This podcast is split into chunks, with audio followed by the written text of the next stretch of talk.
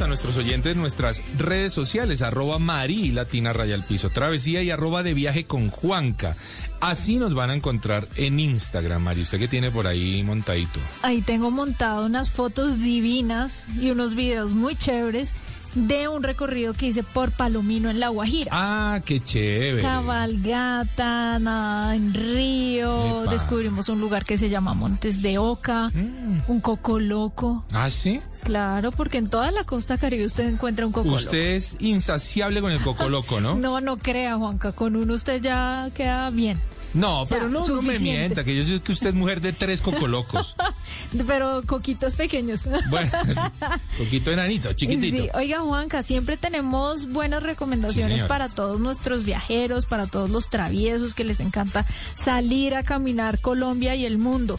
Y justamente para esta Semana Santa que estamos iniciando, pues les tenemos un recomendado muy especial cercano a la ciudad de Bogotá. Muy cerquita de la ciudad de Bogotá, por una de las salidas más bellas que tiene Bogotá. Siempre he dicho que la salida del oriente, esa Ay, que cruza sí. los dos cerros de Guadalupe y Monserrate es divina. Además, porque nos acerca un páramo a menos de media hora de recorrido Sí, claro, claro, ahí uno puede bajarse y conocer a, a don De- el Ernesto páramo Pérez. de Cruz Verde. Sí, el páramo de Cruz Verde. Lindo. Lindo, lindo. Y tenemos un invitado muy especial para hablar de un destino en el que estuve la semana anterior, ahí caminando, Ajá. caminando bastante, tengo que decirle, pero me gustó. ¿Usted pensaba que iba a ser más corta? No, yo dije, si no me manda a mí. Tres minuticos de camino. Tres Pero sabía que era más larguito. Dice, no, Mari, vaya usted. Algo más de cuatro horas de caminata me tomó llegar a este lugar del que nos va a hablar Leonardo Parra. ¿Qué hubo, Leo? Bienvenido a Travesía Blue.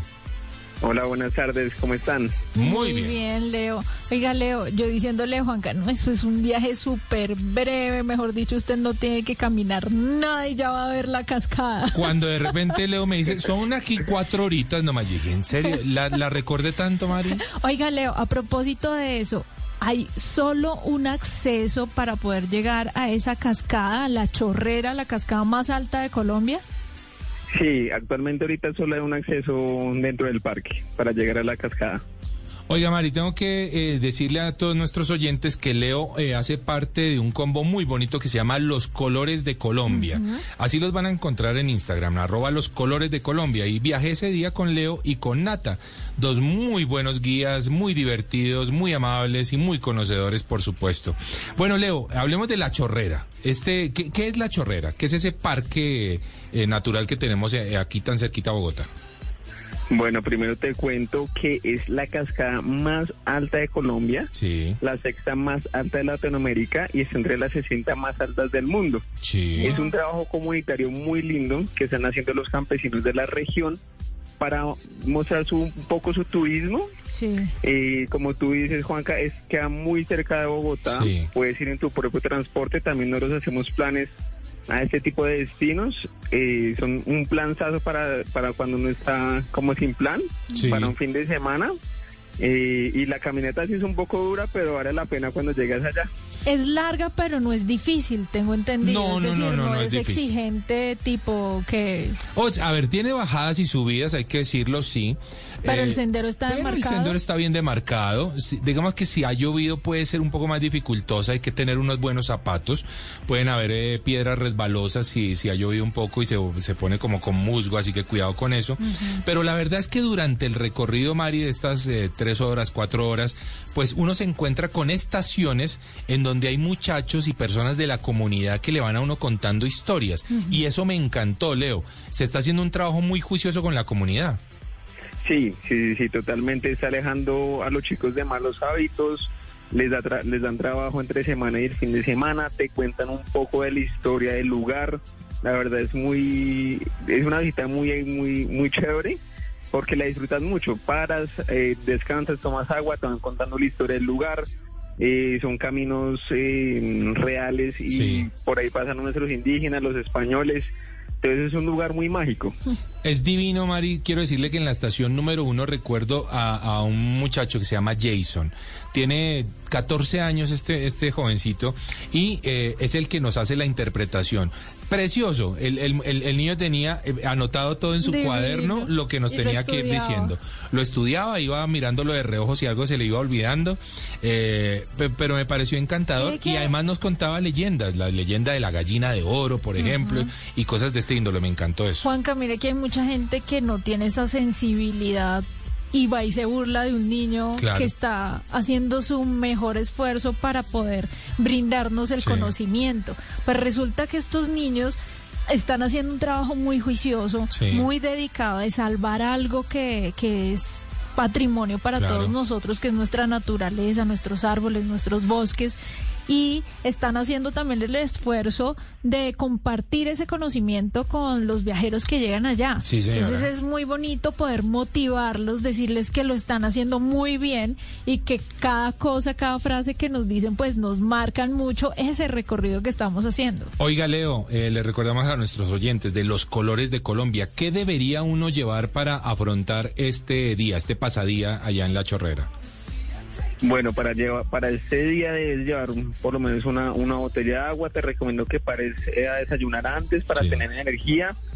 Eh, un rompevientos es súper necesario para cualquier caminata que hagas. El clima de alta montaña es muy... Sí. No sabemos qué vaya a pasar, ¿no? Si llueve o si hay sol, entonces pues es muy bueno. Eh, y bloqueador y gorra y, y a caminar. Y a caminar. Le cuento, Mari, que en, la, en una de las estaciones, creo que en la tercera, hay una señora, eh, también de la comunidad, que nos cuenta la historia del chirrinchi. Nos, no, uno puede allí tomarse un chirrinchi. ¿Y se lo tomó para el frío? No, yo no me lo tomé Ah. para el frío, pero sí el equipo. ¿Sabe que el, el equipo sí se lo tomó y los vi caminando ahí como de un lado para el otro? O sea, le Le metieron motorcito a Le los metieron pies. motorcito a los pies, sí señora. Esto se prepara con hierbas eh, naturales, eh, con algo de, de alcohol también. La verdad es que es fuertecito, olía fuertecito, pero delicioso. Y había otra estación, Man Mari, en donde nos hablan del árbol de los deseos, en donde uno hace un poquitito de earthing, de esto de abrazar el árbol, pedirle un deseo. Me entristeció un poquitito verlo tan rayado, te amo no sé quién, ay, no, ay, no, por Dios, no más de eso. Pero, pero sí es un lugar bien bonito y en cada lugar le van dando a uno interpretación. Leo, hablemos de costos. Tengo entendido que este es un plan muy económico si se quiere para poder ir en familia y con amigos. Hablemos de cuánto cuesta llegar desde Bogotá y la entrada al parque. Ok, mira, eh, eh, para llegar allá puedes usar tu, tu propio transporte. Sí. La vía hay un, un pedazo que está en trocha, no es tan grave, cualquier carro puede entrar. Nosotros también llevamos las personas por 110 mil pesos. eh, eh, para que no te preocupes, pues vamos en los buses, llevamos fotógrafo profesional con los seguros, las entradas y demás. eh, damos regalitos al final de la experiencia, bueno. vas con los guías de los colores de Colombia, eh, te hacemos todo el recorrido desde Bogotá hasta el lugar. Si tú quieres ir, también solo puedes ir, eh, pero la invitación es que viajen con nosotros y que conozcan ese hermoso país que tenemos. Oiga, Mari, por 110 mil pesitos, o sea, lo que... Sí, es un bastante económico. par de cervecitas. Par de jirafas, por lo menos, par de jirafas. Oiga, me gustó otra estación más, Mari. Permítame que le voy recordando todo esto porque así es como se le cuenta a la gente, a nuestros oyentes, lo que se vive allí en este parque Aventura La Chorrera, que está muy bien organizado. Y eso me gustó, eso me pareció interesante. En otra de las estaciones que se llama La Cueva de los Monos, en Sí, donde uno va a poder ver... bien famosa. Muy famosa, uno va a poder ver formaciones de estalactitas, eh, una cosa bien, bien bonita. Hay otro muchacho en donde a uno le cuenta historias eh, sobre la lengua Eh, la lengua muisca. Y entonces nos recuerda como palabras, por ejemplo, como, o más bien la quiero corchar. Dígame, ¿usted sabe qué, significa eh, cuca? No. Cuca. Significa hogar. Ah, qué. Vea, cuca significa hogar. ¿Usted sabe qué significa chocha? No, pero Ah, no, no, no le estoy diciendo nada vulgar. Esto eran nuestras palabras muiscas. Ajá. Chocha significa buen hombre. Ah, Buen hombre. Vea, vea. usted es eh, una chocha. Yo soy una chocha, sí, señora. Yo soy una chocha. Eh, ¿O otra palabra más, Leo. Una palabra más de estas que nos dieron ese día. Mari, Mari es una guaricha. Mari es una Ay, ¿cómo guaricha. así? Sí, señor. ¿Qué significa guaricha, Leo? Mujer más bella que el arcoíris. Ah, Ay, hágame el favor. Dígamelo hartas veces. Hágame el favor. ¿Y usted sabe qué, qué significa guache? sabio. Gua- no, guache es, significa protector. Vea que algunas cosas quedaron, eh, quedaron hacia acá, ¿no? Porque Pero les dimos Les un dimos otra vuelta. muy feo, Claro, opuesto. claro, exactamente, y despectivo además, porque fíjese que uno al celador del conjunto, por ejemplo, le dice el guachimán, ¿sí? Bueno, tiene alguna raíz de lo del guache porque es el protector del lugar, solamente que lo terminamos diciendo de una manera despectiva, y eso es lo que no está bien, y ¿no? uno dice guaricha y es una Eh, mujer. exactamente, es otra No. cosa completamente. Sí, Ent- sí, sí. Qué feo que hayamos terminado llevando nuestras palabras de nuestras culturas eh, todo a- eso hacia ese lado. allá, Sí, todo eso, todo eso lo aprendí en la chorrera en ese Porque día. los indígenas también caminaban por esos Claro que sí, ellos tenían sus caminos que luego cuando llegan los españoles y los toman se convierten en caminos caminos reales. Entonces los- lo que hicieron los españoles fue ensancharlos un poquitito más, darles un poco más de cuerpo porque por ahí pasaban las mulas cargadas de Mm. nuestros tesoros eh, y fueron lo que utilizaron, pero por supuesto que Leo, y eso. en esas cascadas había algún ritual indígena. ¿Qué significaba esa cascada tan larga para nuestros antepasados? Eh, pues es una cascada que, mm, que no es tanto la, la cascada, sino el recorrido, porque ellos, eh, muchos de nuestros indígenas, usan estos caminos para llegar a Bogotá, a las plazas, a la plaza de cerca de Egipto, a las Sí. plazas que quedan por la, por la bajada a Bogotá, para vender todos sus productos. Ellos caminaban descalzos, llegaban a un lugar que se llama Lavapatas para llegar con muy, muy regios, sí. muy elegantes a, a vender sus productos que con tanto amor han cultivado.